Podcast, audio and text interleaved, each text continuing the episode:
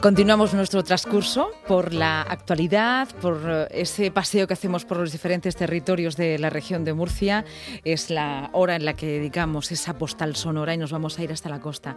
Ahí está nuestro compañero Jaime Zaragoza en Águilas.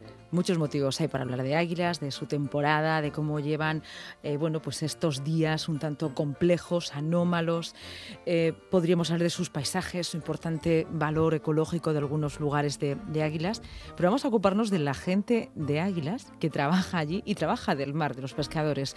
Jaime Zaragoza, buenas tardes. Efectivamente, nos sigue preocupando y ocupando la gente de la mar, el sector de la pesca. Hablabas tú de las grandezas que tiene esta tierra, entre ellas está la gastronomía y una gastronomía basada sobre todo en los frutos que nos da el mar. No hemos venido esta tarde hasta el puerto pesquero de Águila, estamos en la cofradía de pescadores, pero no en la lonja. Eh, hemos venido a hablar con el patrón mayor Manolo Díaz, de, de nuevo una vez más en Onda Regional. Buenas tardes.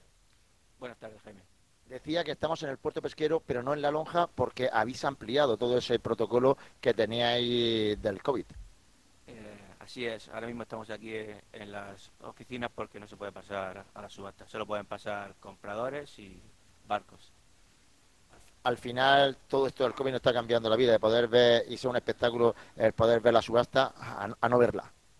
Así es, aquí normalmente venían diariamente 40, 50 personas a ver la subasta, eh, personas de Murcia, Lorca, Madrid, de todo el sitio y hoy en día no pueden pasar. Manolo, ¿cómo está yendo el verano en cuanto a captura y a precios? La verdad que bastante mejor de lo que nos esperábamos, eh, unos precios muy parecidos a los del año pasado.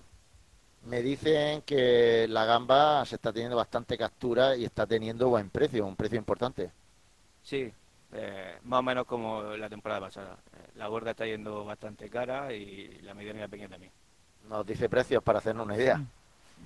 Pues te puedo decir que la gorda está yendo sobre 80, la mediana 60 y la pequeña sobre 30.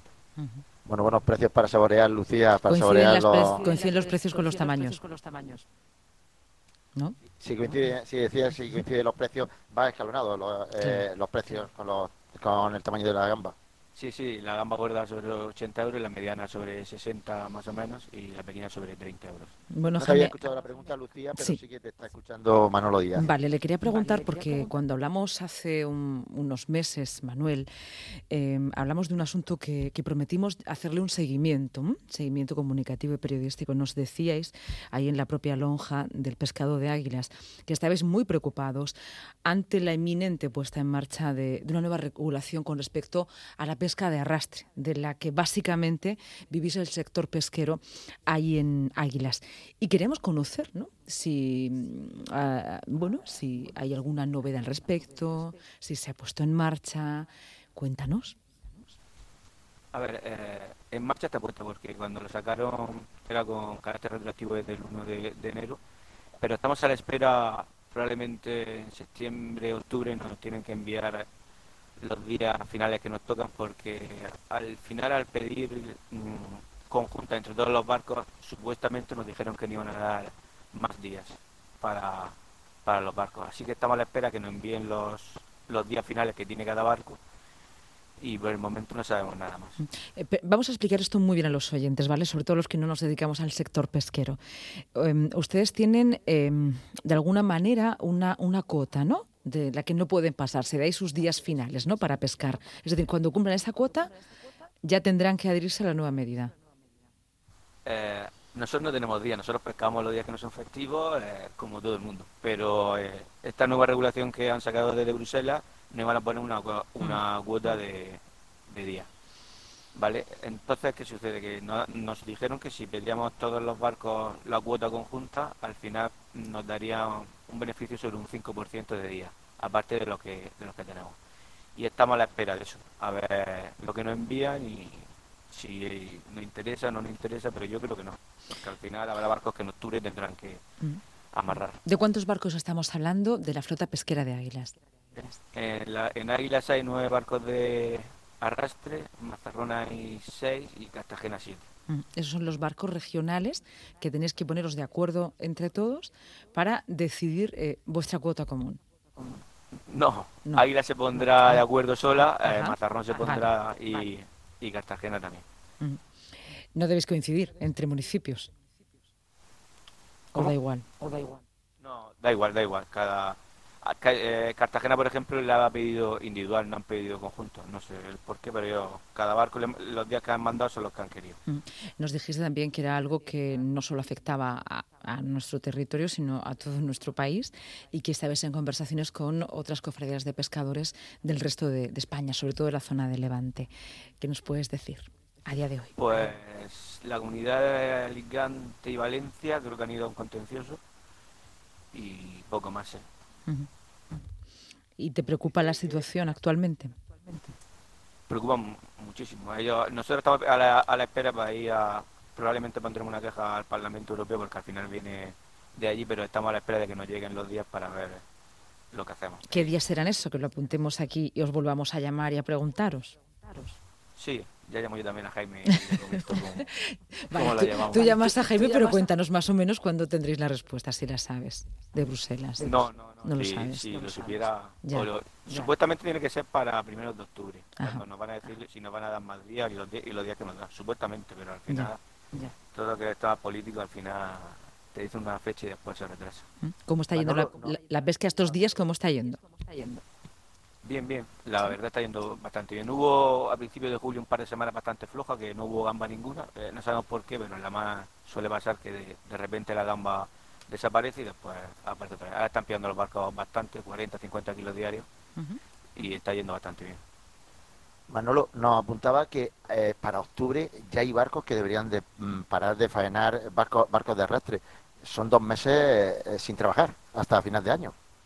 Sí, ya no es eso, son dos meses aparte del mes que hay barcos que han estado parados en el COVID dos semanas, tres semanas, depende del barco, porque al, principio el pescado no valía cuando, cuando es lo del COVID, y aparte del mes de paro biológico. Estamos hablando que al final de año pararían cerca de cuatro meses. Y bueno, en estos dos meses, los de anteriores del COVID son circunstancias que no se tenían planificadas, pero aquí sí se sabe que van a ser dos meses. ¿Qué se hace con la tripulación de esos barcos? ¿Qué hacen?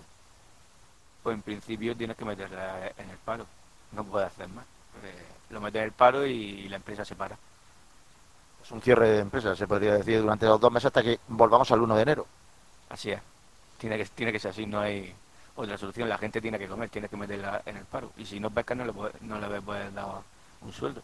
Durante estos meses han tenido reuniones con distintos partidos políticos. Sabemos que incluso con una eurodiputada eh, de una comisión de pesca han tenido reuniones. ¿Qué le dicen los, los partidos políticos? Pues todo el mundo dice lo mismo, que viene de Bruselas y, que viene de, Bruselas, que aquí en España no se puede hacer nada.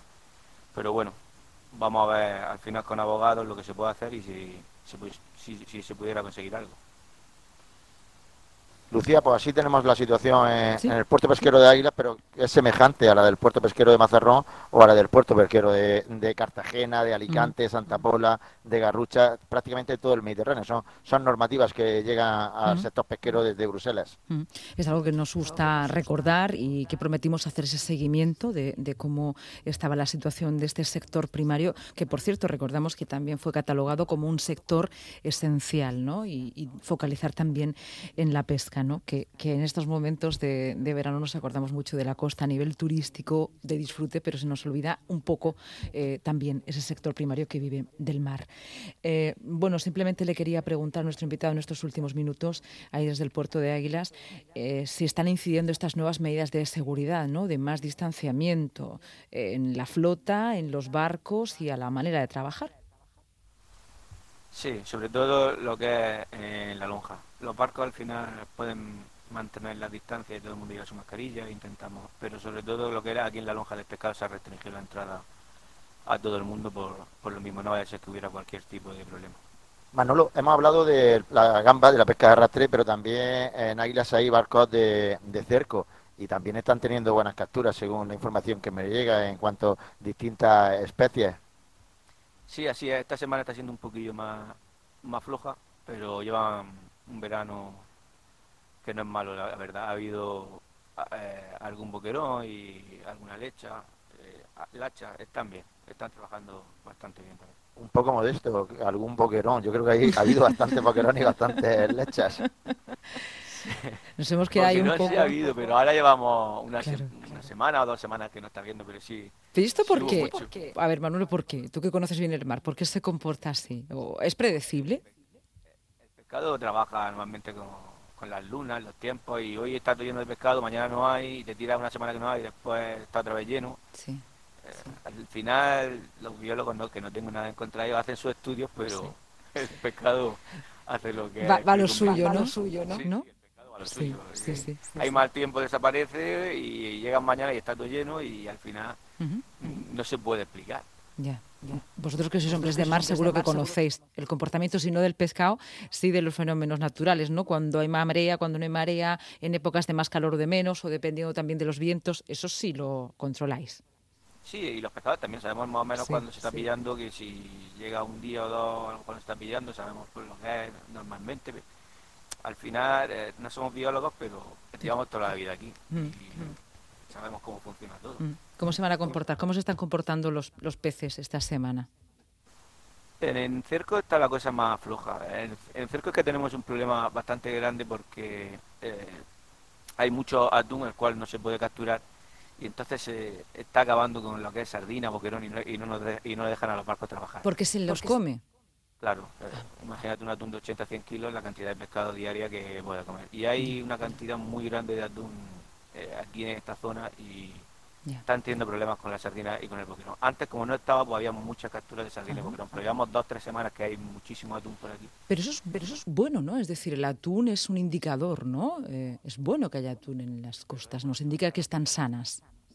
Si nos dejaran pillarlo sería bueno, pero es que no nos dejan pillarlo. Entonces, los barcos pues llevan Claro. 10-12 días muy flojos porque no nos dejan capturarlo. Y no sabemos cuándo se van a ir, porque están aquí todos los días. Bueno, Qué Pues, curioso, Lucía, sí. de lo que nos decía Manolo, de, de que los biólogos tienen sus estudios, pero al final es la experiencia en la mar lo que te hace Sí. dónde calar, dónde arrastrar. Eh, ¿Qué es más importante eh, eh, en la mar? Esas marcas que, que tenéis con referencias de, de monte en tierra, de, de los fondos. eh, al final es una experiencia de, que se adquiere eh, con jornada de trabajo. Sí, así es. Nosotros verdaderamente casi todos los barcos llevamos nuestros GPS, llevamos todo, pero eh, trabajamos con, como dice Jaime, con las marcas de tierra y al final la experiencia de los años, de los padres, los abuelos, al final es un grado. eh. Mm. Es más importante eso muchas veces que todo el tema de biólogos y de... seguro que se parece, ¿eh? seguro que coinciden en algún momento. Si tiene tiempo para, para charlar, algunos aspectos de biólogos marinos y, y conocedores del mar tienen conocimientos parecidos, eh, bueno, que les ha llegado desde diferentes sitios. Y dicho esto, tenemos que, que dejarles ahí en el puerto. Jaime, muchísimas gracias. Gracias a Manolo que una vez más nos Sí. atiende y nos vamos los dos a ver cómo descargan la gamba de los barcos. Pensaba que de- ibais a ver los atunes, que están muy hermosos y no os dejan cazarlos. No, los No. atunes siguen en la mar, pero nosotros nos vamos a ir a ver cómo descargan la gamba, que seguro que también es un lujo, un Eh, espectáculo. claro que sí. Manolo, muchas gracias.